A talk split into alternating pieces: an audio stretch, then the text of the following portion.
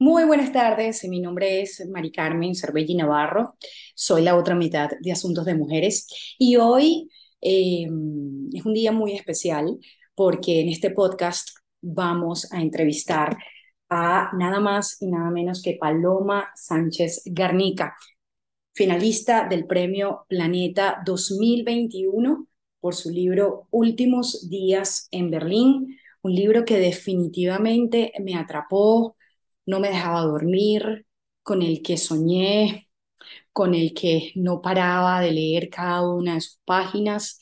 Un libro fascinante que envuelve, nos envuelve con su historia, con la rigurosidad de su investigación histórica, con sus personajes principales, pero también con los que van apareciendo a lo largo del relato. Es una historia fascinante que vale la pena leer, sobre todo para los amantes de las novelas de ficción histórica. Em, así que en un rato, en la próxima parte, vamos a estar hablando con Paloma sobre el proceso de escritura de este libro, sobre el momento en el que ganó y que quedó como finalista del Premio Planeta y por supuesto esas técnicas de escritura que vamos recogiendo de cada una de las escritoras fabulosas que entrevistamos aquí en Asuntos de Mujeres. Bienvenida Paloma Sánchez Garnica a Asuntos de Mujeres. Latimos juntas, imperfectas, valientes, hermanas. El presente es femenino.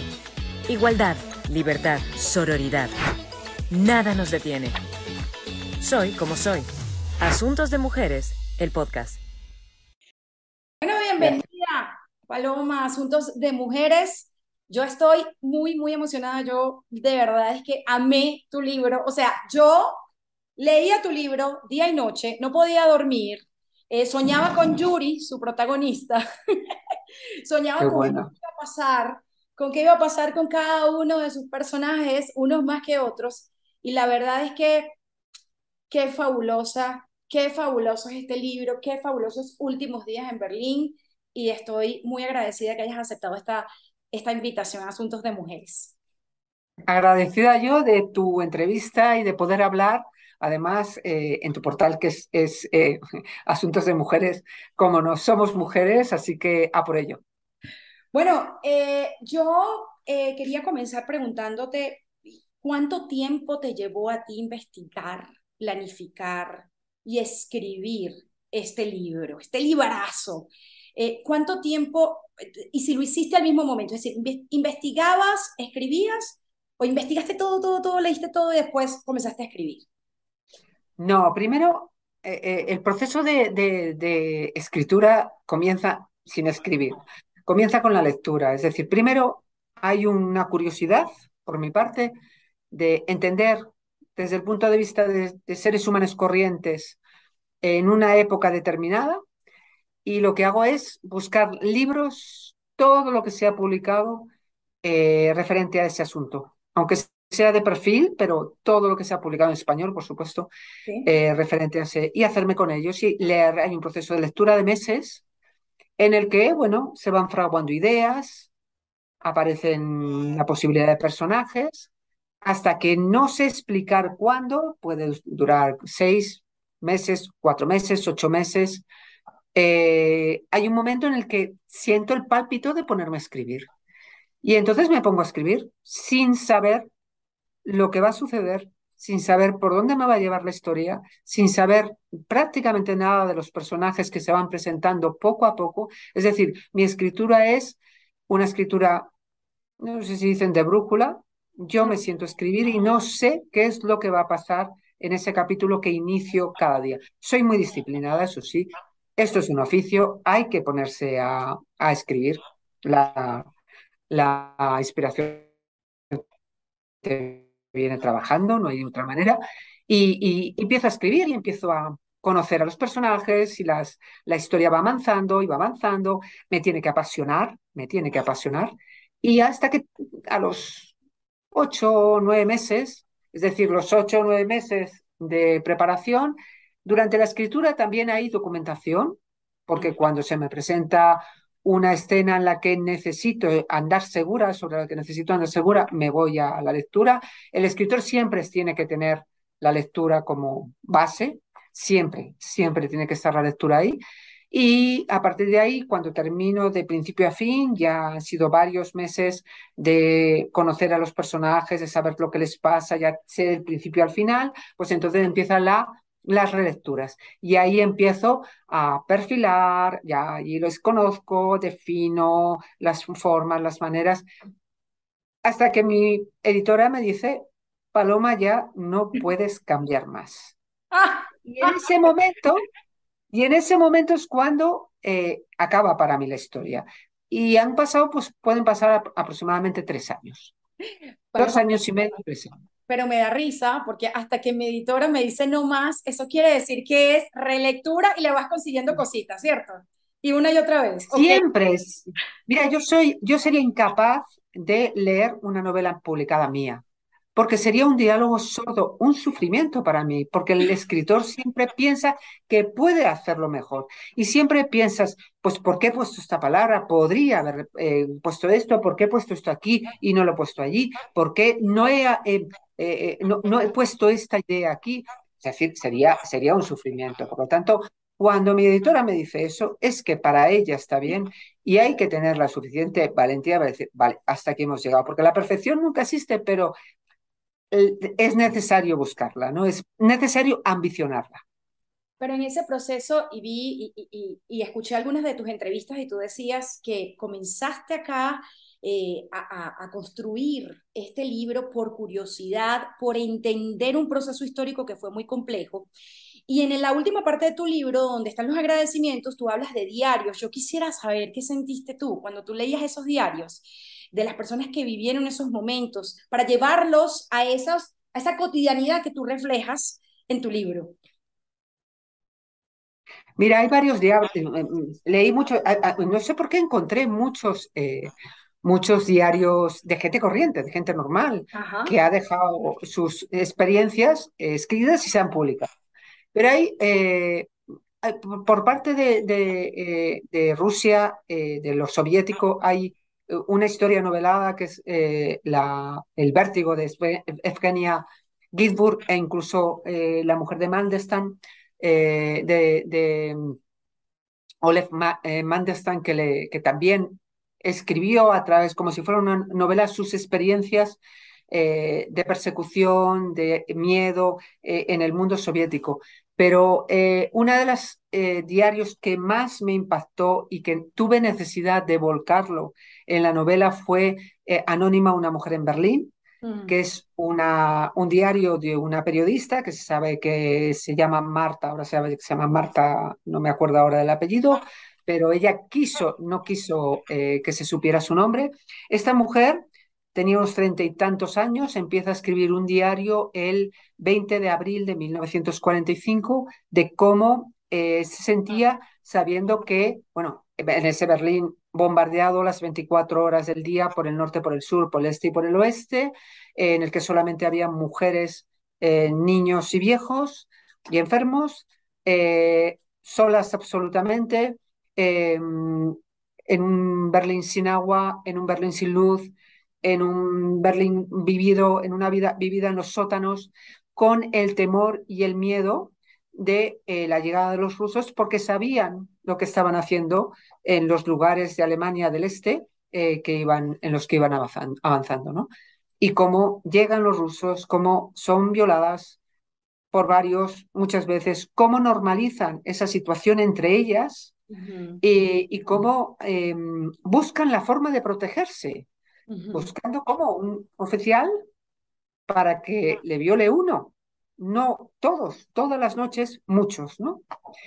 Y, me sorprendió porque es una, una escritura, ella escribe desde el 20 de abril hasta el 25 de julio de ese 1945. Y claro, llegas a entender que esas mujeres em, silenciaron esa tragedia eh, una vez terminada la guerra guardan silencio, no lo cuentan, incluso ella no quiso que se publicase. Se publicó creo que en el 54 y tuvo un rechazo brutal en Alemania, brutal, Y ella dijo que no quería que se publicase más hasta que su muerte. Ella murió en los años 90 y se volvió a publicar y, lo tenemos ahora eh, a nuestro alcance, esas vivencias tan terribles, ¿no? Pero sobre todo es esas mujeres que, se, que tuvieron que guardar silencio para, em, para em, recibir a sus hombres, a sus maridos, a sus padres, a sus hermanos, a sus hombres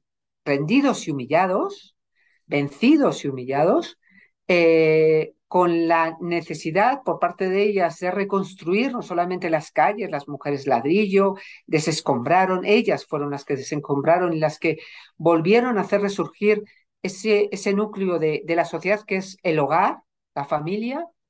Y además hay una cosa que, que, a mí me llamó mucho la atención y es que se banalizó por parte de los vencedores, eh, fueron los rusos los que mayoritariamente em, eh, infringieron estas violaciones, pero también lo fueron los, los aliados americanos, ingleses, franceses, o sea, que ahí no se libraba ninguno.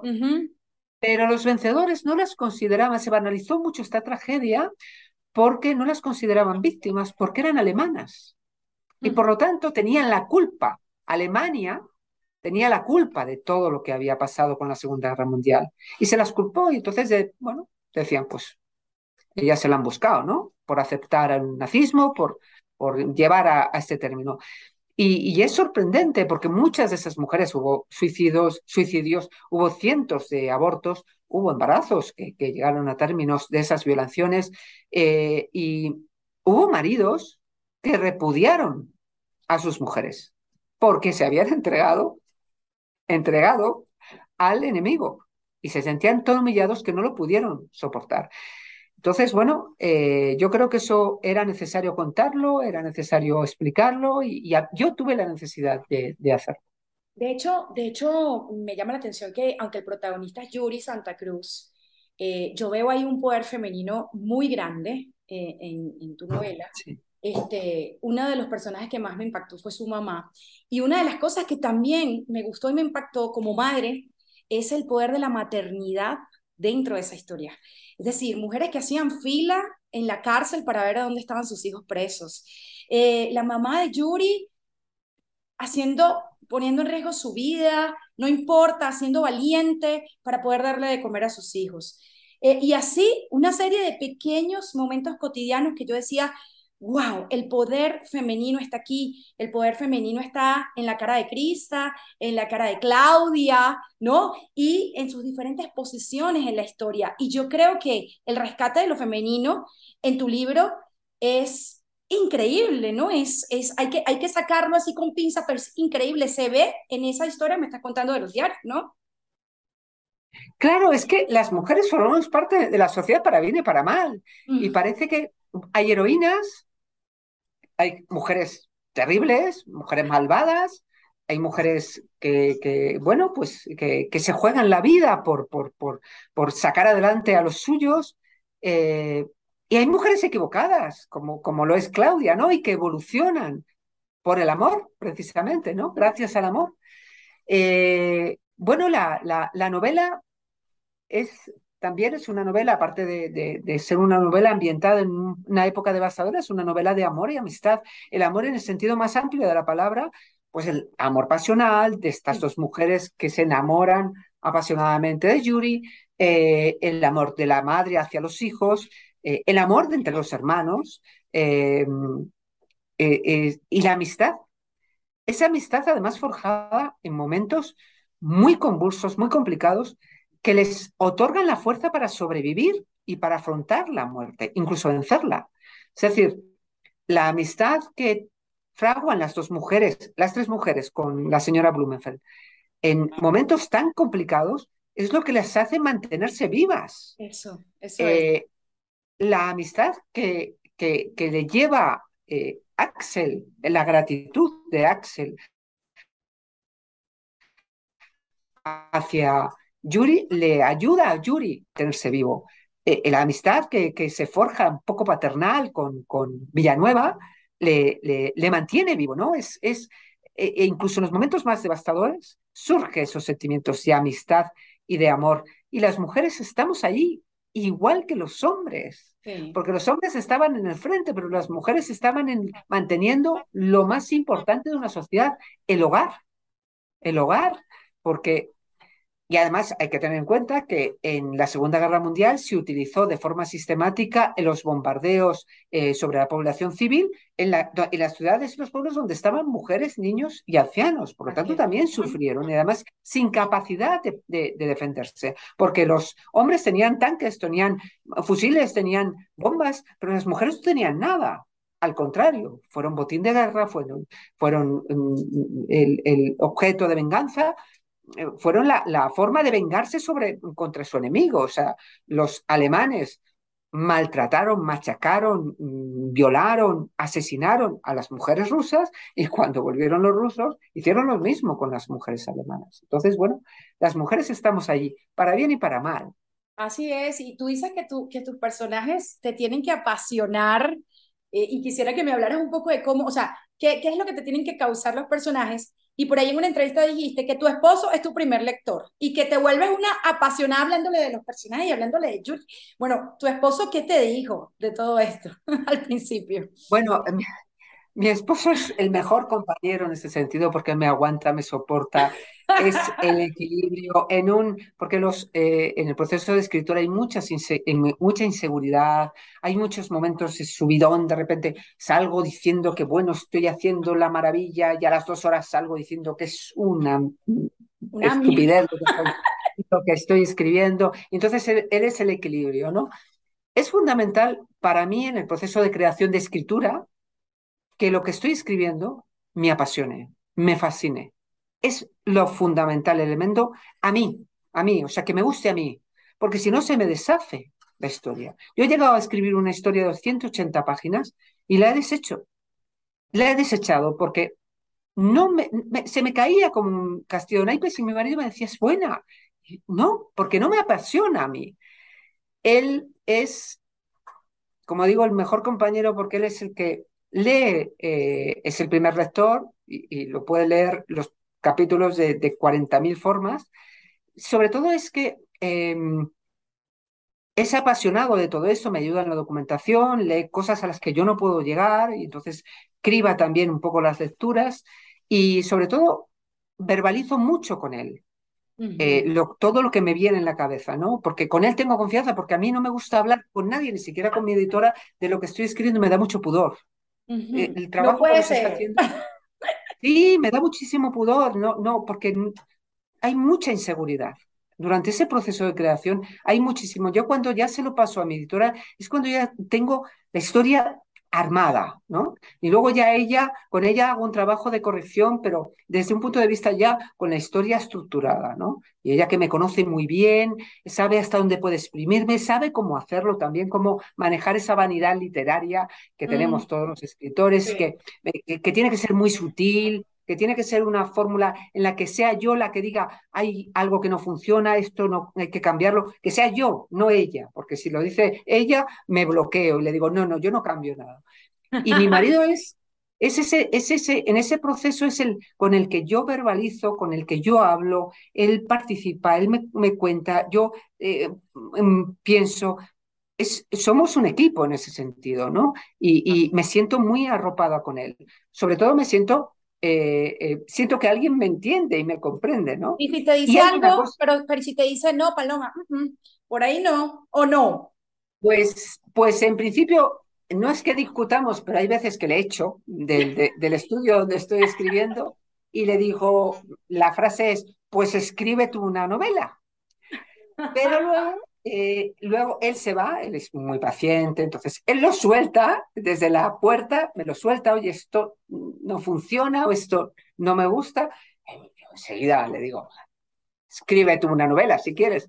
Pero luego, eh, de lo que me ha dicho, me lo absorbo, lo asimilo y es posible que mm, a veces no tiene razón y otras veces sí.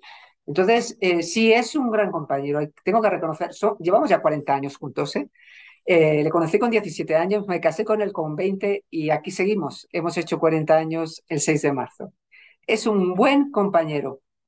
Qué bueno, qué bueno que lo puedas tener allí y, y además que hay una cosa que me llama la atención y no porque eh, nosotras en Asuntos de Mujeres tenemos un club de escritoras y todas dicen lo mismo, es que me siento insegura, es que no sé, y si publico el texto y me critican, y quién me va a leer, y esto, esto, y, eh, eh, esto de verdad vale la pena, igual cuando están haciendo su libro, cuando lo están escribiendo, y cuando escucho a una escritora como tú decir, decir que se siente insegura, no es que me siento más tranquila, bueno, sí, es como, todas estamos en esto, todas nos sentimos inseguras, ¿o no?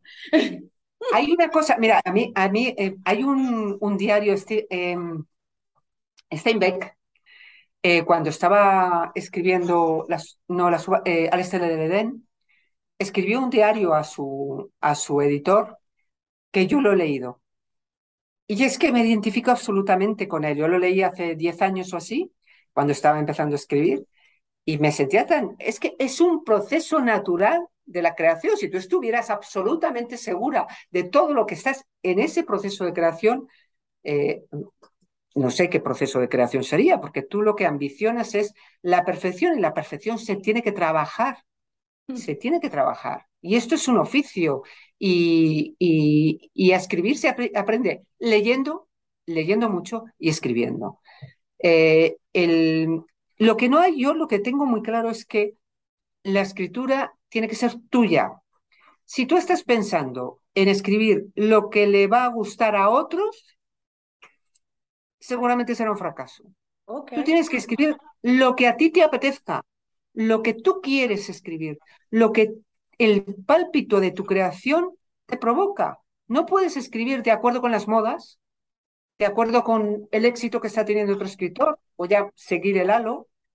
No, escribe lo que tú quieras es la, eh, la, eh, la, libertad del creador. Cuando tú, eres, tú estás escribiendo, eres el dueño de tu creación. Y eso te convierte un poco en un dios. Y eso es una catarsis mm, casi superior a la lectura, ¿no? El, el, proceso de escritura es tan bueno que da lo mismo que luego te lo publiquen o que tenga éxito. Que... Esto es ajeno, completamente ajeno a ti depende de una editorial, depende del momento, depende de los lectores, depende del latido, depende de tantas cosas ajenas a ti. Pero la escritura es tuya. Escribe, lo demás no importa. Escribe, lo demás no importa. O sea, que cuando tú estás construyendo tus personajes, eh, por ejemplo, aquí en este libro Últimos Días en Berlín, hay personajes que dan un giro que uno dice, Dios mío, no lo puedo creer. eso ocurre solo, eso va sucediendo, tú vas escribiendo y va pasando así. Y voy escribiendo y digo, ostras, lo que me ha salido. Mira, para que veas un detalle, yo cuando empecé a escribir el, capítulo, el primer capítulo en el que, bueno, la familia se separa, la madre y el, hermano se quedan en Rusia, el resto de la familia se tiene que ir, no pueden volver porque en Rusia son, no les dejan entrar. Yo seguía con la historia, que la historia eh, continúa en Alemania en los años 30, cuando ya es más mayor Yuri, y, llevaba 200 páginas, 300 páginas, iba avanzando la historia y le decía a mi marido, no sé lo que le ha pasado a la madre y al hermano de Yuri, no tengo ni idea de cómo voy a resolver esto, pero yo seguía escribiendo, seguía escribiendo, hasta que en un momento determinado la historia de Rusia, de Rusia se me presentó y fluyó, y fluyó, y fluyó. Es decir, es tener la confianza en que los personajes te lo contarán. Déjate llevar. Déjate llevar y esa es la fascinación de la escritura. Dejarse llevar, dejarse llevar por ese pálpito de la escritura como si estuvieras leyendo un libro eh, nuevo, una historia completamente nueva. Eso es una fascinación, o sea, eso es, eso es acompañado siempre con lectura, ¿eh? No puedes estar escribiendo sin tener un rato de lectura. Hay veces que escribe más, más que lees porque estás más, eh, más explosiva, más inspirada, más... Pero la lectura siempre tiene que estar ahí latente porque es el alimento. Es de lo que se alimenta cuando dices, eh, ¿cómo aprender a escribir? No, no, lee. La escritura ya te saldrá. El, el, y al final es un oficio. Y ahora que estoy preparando la novena, pues mi ambición es, ¿cuál es? Primero, una historia que me fascine que me apasione, porque voy a pasar muchos meses con esos personajes. Si me aburro, y luego mi ambición es escribir mi mejor novela, mejor narrativa, mi mejor historia, mi mejor estructura, de, acuerdo con lo que he aprendido en la escritura anterior y con las lecturas que voy añadiendo a mi vida. Porque claro, yo sigo leyendo y no tengo las tengo muchas más lecturas ahora, este el día de hoy, que hace 10 años cuando estaba escribiendo. no eres la misma. Claro, claro, claro, claro. Entonces, ese proceso es fantástico, es fascinante. Para mí es una forma de estar en el mundo. A mí cuando me dices, y tú no, no descansas cuando escribes, pero ¿cómo voy a descansar? Es como si me dicen, descansa de respirar. ¿Pero cómo se descansa de respirar? A ver, ¿te mueres? Pues, pues es lo mismo. O sea, yo, mi latido vital de, de cada día es escribir o leer. Entonces yo me levanto y, y, y, si no escribo o leo, a no ser de que esté pues hablando de los personajes, haciendo una promoción, como está, pues eh, eso cambia el ritmo, ¿no? Pero si estoy en mi vida habitual, ¿qué hago? No, yo no me voy a pasear a un centro comercial, ni a, un, ni, ni, a la playa a tumbarme al sol, no, no sé, no, no lo concibo. Yo me quedo en mi casa leyendo, en mi estudio, con mi biblioteca, escribiendo, apuntando, pensando, pensando, pensando. Pensando esa cabeza nunca para, pero además nunca para. nunca para, pero y ahora que dices que no eres la misma, porque bueno, cambiamos como mujeres, como seres humanos, como escritoras, eh, pero también eres una conocedora de la historia. ¿Tú crees que eso que estás planteando en tu libro, que es verdad, además, que o sea, es ficción, pero está basado en hechos realísimos? Son, son hechos que son pellizcos de vidas reales. Lo que pasa es que yo he cogido, todo eso le ha pasado a alguien como nosotros. Lo que pasa es que he cogido pellizcos y los he hilvanado como a mí me ha parecido para crear mi ficción. Pero todo lo que está ahí ha sucedido de una manera u otra a gente como tú y como yo. ¿no? ¿Y crees que se pueda repetir en el presente? ¿Crees que es factible que esto pase otra vez? Siempre es factible. Mira, Primo Levi, Primo Levi dijo, con respecto del horror del nazismo, que ocurrió, por lo tanto puede volver a ocurrir en cualquier momento y en cualquier lugar. Debemos estar alerta, porque nos podemos llegar a pensar que como sociedad occidental muy bien estructurada, muy bien organizada, envuelta en una democracia, en un Estado de Derecho, a nosotros esto, estas cosas no nos pueden pasar. No, hmm. no, estos terrores del pasado, estas tragedias del pasado, a nosotros no, ¿cómo nos va a pasar? Viviendo como vivimos. Y nos puede pasar. Claro que nos puede pasar. Por eso debemos estar alerta, porque las mentes pueden volver a ser atucidas, seducidas de nuevo, también las nuestras. ¿Y cómo evitarlo leyendo? Es que te iba a, decir, ¿y entonces qué hacemos? El instrumento más accesible que tenemos y, que nos, nos da, es un instrumento extraordinario para tener la conciencia de, de, nuestra, de, nuestra realidad a través del conocimiento del pasado. E, es el libro, o sea, una, una sociedad, fíjate, los totalitarismos, las dictaduras, eh, lo primero que hacen cuando llegan, cuando obtienen el poder, es perseguir, eh, silenciar, arrinconar, someter e incluso aniquilar a los escritores, a los poetas, la intelectualidad y a los periodistas que pretenden eh, informar de forma veraz sobre lo que, se, lo que está sucediendo. La posibilidad de un escritor, la libertad de un escritor para escribir lo que quiera, de un lector para elegir la eh, lectura que le dé la gana, de un librero para vender lo que quiera, de un editor para publicar lo que quiera. O de un periodista para informar con plena libertad, es la base de una sociedad crítica. Una sociedad leída es una, se convierte en una sociedad crítica, en una sociedad con opinión, en una, sociedad difícilmente manipulable, capaz de plantarle cara al poder que nos quiera arrebatar ese Estado de Derecho en el que vivimos vivimos, es el instrumento que tenemos eh, y muy accesible porque se trata de leer nada más. Los principios de Goebbels, los 11 principios de Goebbels que están a lo largo del libro, están en la actualidad. Y si los lees, dices, pero si esto es lo que está pasando ahora en los políticos y de todos los colores. Y de todos los países. que no tiene nada, nada, más que ver con la ultraderecha, ¿no? Y con la ultraizquierda, con el centro, con el de arriba. Tú Ajá. planteate, no solamente con los extremos, con todos los políticos, utilizan de una forma u otra esos elementos de propaganda. Las extremos, lógicamente, van a, saco sin ningún problema. Pero todo eso, si, si, todo eso está, y además no solamente en la política, está en la publicidad, está en, la, en las redes sociales. Así es. Cuando te quieren manipular, se utilizan estos tips porque son la, la base de la manipulación. Otra cosa es que te dejes manipular. Hmm. Que no seas capaz de cribar y de contrastar esa información que te dan. Esos, eh, esos mensajes facilones, simplones, que van calando y que van manejando esa propaganda que vaya manejando las conciencias de la sociedad. ¿Cómo? Una sociedad crítica, una sociedad leída, una sociedad que contrasta y que criba esa información. Está en nuestras manos. Wow, Paloma, y, y, yo quería preguntarte también, porque en 2014 llevaron La Sonata del Silencio a la televisión. Tú cuando escribiste este libro, eh, eh, ¿pensaste en algún momento, eh, esto va para la televisión? Porque yo a veces No. sentí que estaba viendo una película, realmente una película. No, yo nunca pienso, nunca pienso, nunca pienso en eso, pero sí que es verdad que, bueno, eso depende de un productor que quiera invertir su dinero en este proyecto.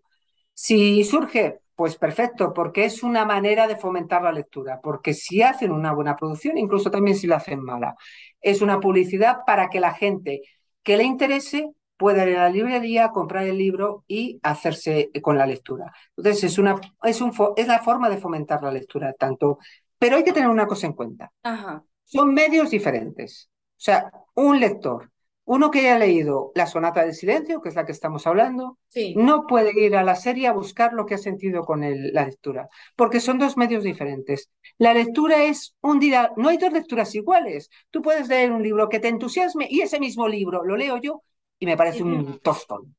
Entonces, eh, la, la lectura es un diálogo exclusivo, individual, del propio lector con su propia mochila de experiencia que entra a- con, con- los personajes, a, a dialogar con los personajes.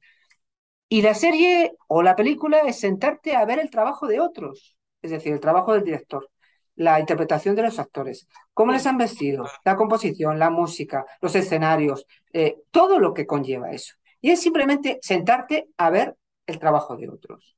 Son medios diferentes. No puedes buscar lo que has sentido en la lectura en una serie. Por eso yo trato siempre de decir, disociar. A mí me puede gustar El nombre de la rosa. El libro me entusiasmó, pero la película es buenísima. Pero, pero hay que diferenciarlo, ¿no? Hay cosas que te pueden encajar, pero hay que diferenciarlo. O yo no- qué sé, memoria, Memorias de África. Ajá. O fíjate incluso hasta, hasta mm, eh, a mí que me apasiona, Los puentes de Madison. Ajá. eh, lees el libro y es muy, está, está muy bien, eh, es prácticamente igual que en la película, porque además los diálogos y todo, pero la lectura es un latido diferente a cuando ves en la pantalla tanto a Meryl Streep como a, a ay, ¿cómo se llama el, el actor? Que me encanta. Eh, no me acuerdo cómo se llama el, actor de, de, de Los Puentes de Madison, pero, pero eh, son medios diferentes, ¿no? Eh, en una... eh, Clint Eastwood. Clint Eastwood. Clint Eastwood, eso, Ajá. Estamos aquí. Sí, Clint Eastwood. Es que hacen una, una, una labor de interpretación extraordinaria.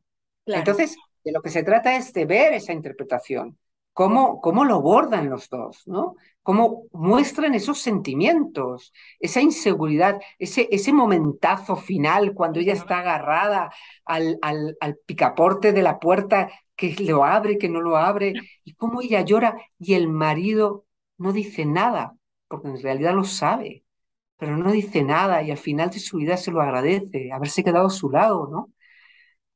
Es que lo interpretan también, claro, luego lees el libro es otro latido, otro sentimiento. Y con esa emoción con la que me hablaste ahorita, eh, hablemos de tu, de tu premio como finalista de Planeta.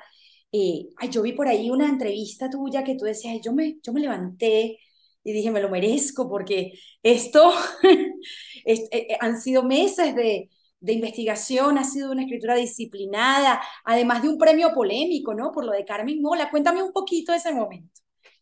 No, no, no es que, bueno, se lo merecen ahí, yo creo que se lo merecían muchos de los que han presentado, seguramente los que han presentado su manuscrito, pero salimos dos nada más, ¿no? Es, es lo que hay, ¿no? Es cobazos hasta llegar a ese, a ese punto. Para mí fue un reconocimiento, no solamente a esta novela, sino un poco a, a, a toda mi trayectoria, ¿no? Y lo que sí pensé, cuando ya sabía que iba a salir, eh, fue en disfrutarlo.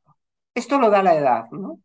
Eh, cuando cuando sabía que Carmen, Carmen Posadas iba a decir mi nombre, pensé, me agarré la mano de, de, mi marido, le agarré, le apreté la mano, porque sabíamos nosotros dos quién era Yuri Sivago, y, y pensé, Paloma, disfrútalo, no permitas que los nervios te agüen esta, este momento.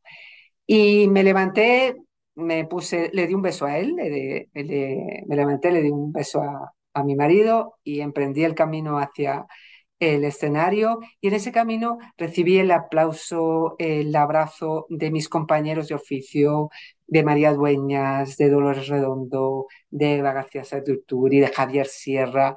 Bueno, me sentí mm, fantástica y cuando subí tenía un subidón, lo disfruté y sigo en ese disfrute consciente de el premio y lo que ha significado para mí, para mi obra, ¿no?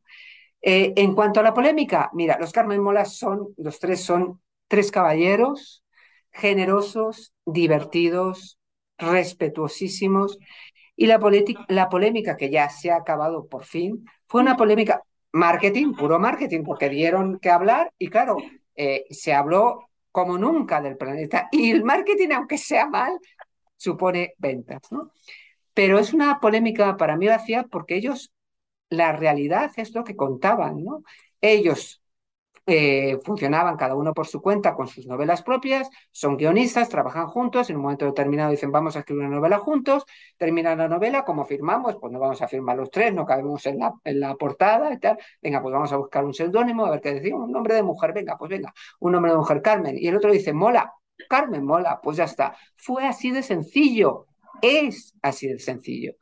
Y, y no hay más la polémica que surgió, que si las feministas, que si habían, se habían escondido detrás de las mujeres, a mí hubo algo que me, me molestó soberanamente y fue un comentario que se hizo sobre que, que se habían eh, puesto detrás del seudónimo de una mujer, porque es que a las mujeres nos era más fácil eh, publicar.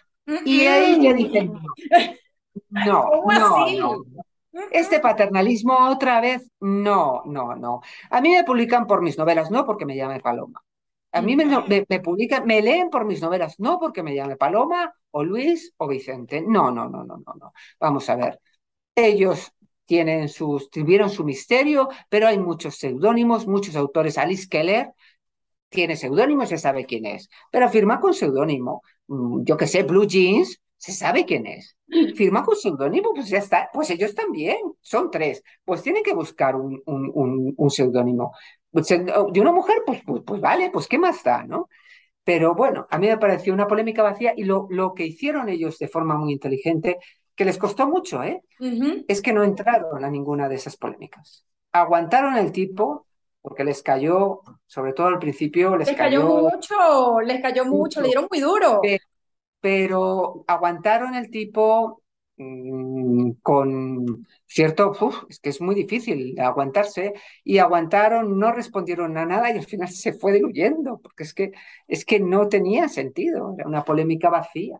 No, y que, le, bueno, y que le restaba valor un libro extraordinario también, ¿no? Pero de todas formas, bueno, al final es que, bueno, somos libres para, para, para, eh, para opinar. Y bueno, la gente opinó, pues vale, pues ya está. Pero, pero bueno, luego la gente empezó a leer el libro y, se olvidó la polémica. ¿Te gusta o no te gusta el libro? ¿Qué más da que lo firme uno, Carmen Mola, mm, Agustín, eh, Jorge o Antonio? Pues ya está. De lo importante es el libro, ¿no? Pero me acabas de decir, yo estaba nerviosa y dije, disfrútatelo. ¿Eso tiene que ver con qué? ¿Con una especie de síndrome de la impostora o con nervios propios de acabo de ganar, estoy nerviosa por eso? Son los nervios del momento. Ajá, ajá. Cuando ya pasas nervios porque sabes que estás dentro de los diez primeros finalistas. Y vas viendo con nervios a lo largo de la, de la cena que van cayendo otros menos tu seudónimo, que tu seudónimo se mantiene. Y quedan tres, y tú estás entre esos tres. Y quedan dos. y ya se definen quién es el finalista y quién es el premio. Gané, ganaron por uno, ¿eh? Por un voto. Y, y los nervios es inevitable. Sabes lo que significa. Eh, un escritor sabe lo que significa entrar dentro de este, de este sello planeta, premio planeta. Entonces, bueno, los nervios están ahí, lógicamente, y, y unos nervios eh, mal llevados te pueden aguar un momento de felicidad, un momento feliz como ese. Y, bueno, pues por eso te digo que ese es el aprendizaje que te da la edad, solamente te lo da la edad, la experiencia. Y porque yo hace tiempo, pues yo no estaba acostumbrado a hablar en público. Eh, y cuando, una de las primeras veces que yo tuve que hablar en público, lo pasé tan mal que me dijo una amiga, una amiga que me, me quiere mucho, esto fue hace 10, 12 años, me dijo, Paloma, lo has hecho muy bien. Ahora solamente te toca, te, te, te falta disfrutarlo. Ah. Y ahí entendí. Pero eso solamente se consigue a base de experiencia, como todo. Y por eso la, la experiencia la he ido adquiriendo a través de los años. Y por eso fui muy consciente. Paloma, disfrútalo. Y, y, en eso estoy. En este disfrute consciente. Porque hay que, hay que disfrutar cada momento esa noche la disfruté, pero disfruté el día siguiente y, la, y el día 4 de noviembre cuando salió y disfruto de cada entrevista y de cada eh, de este viaje, de, es disfrutar y luego disfrutar del momento de encierro, del momento de volver a, a ponerte a crear, es disfrutar de lo que tienes, del presente, sin pensar en lo que va a venir, en lo que te ha pasado, ya es pasado, que, déjalo ya, pues aprende, aprende. y aplica para todo en la vida, aplica para absolutamente todo en la vida, ¿no? Incluso el disfrute que veo que le pones a la escritura. Y, con respecto a eso, eh, dices que estás ya montada en un libro que va a ser mejor que este, imagínate, no me puedo imaginar. ¿Me puedes hablar un poquito de eso? no lo sé, no lo sé si será mejor. Yo, es mi ambición. O sea, yo, yo pretendo escribir mi mejor novela. Ahora. A partir de ahora. Mi novena novela va a ser, la siguiente va a ser mi mejor novela. Es lo que yo pretendo. Con esa ambición te tienes, porque si no. Paloma, muchísimas gracias por eh, concedernos esta entrevista. Estoy muy feliz, he estado muy feliz de conversar contigo, de que me hayas enseñado tanto, de haber leído tu libro, de conocer tu literatura y espero más noticias de ti. Gracias por esta entrevista. Muchísimas gracias a ti, encantada de charlar contigo. Bueno, y a ustedes que nos están escuchando que han escuchado este podcast de Asuntos de Mujeres, gracias y espero que también hayan aprendido tanto como lo hice yo. Chao. Asuntos de Mujeres, el podcast.